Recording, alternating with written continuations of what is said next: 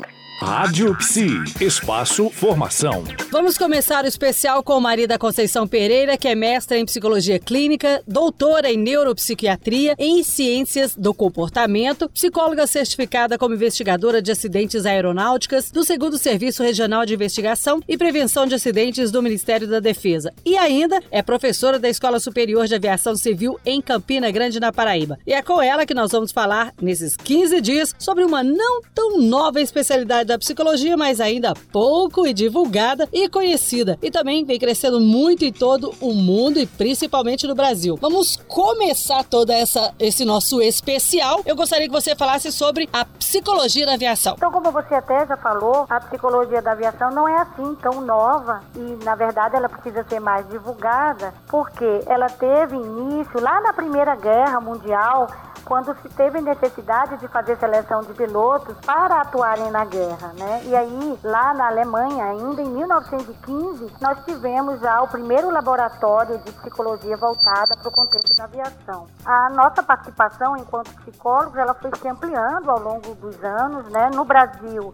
a gente verifica que nossa criação se deu, de certa forma, ligada à perspectiva da entrada no, no Brasil da Força Aérea Brasileira, lá para os anos 40. Sim. E já a partir dos anos 40, a participação do psicólogo já começou a, se, a, a ter um, um papel é, específico. No princípio, muito voltado para contextos da seleção, né, de aplicação de avaliações psicológicas para entrada nos cursos da aeronáutica, mas depois disso foi se ampliando e hoje nós já temos uma atuação eu diria plena, uhum. porque nós já estamos um número bastante significativo de psicólogos atuando na aviação brasileira e em vários contextos do segmento aeronáutico. Oh, que Não interessante. só na, na Força Aérea, mas em, em, outros segmentos que eu acredito que ao longo dessa entrevista a gente vai esclarecendo mais. Ó, oh, com certeza. Nós teremos todo o especial aí durante esta semana e a outra semana também, onde nós vamos abordar esse tema com maior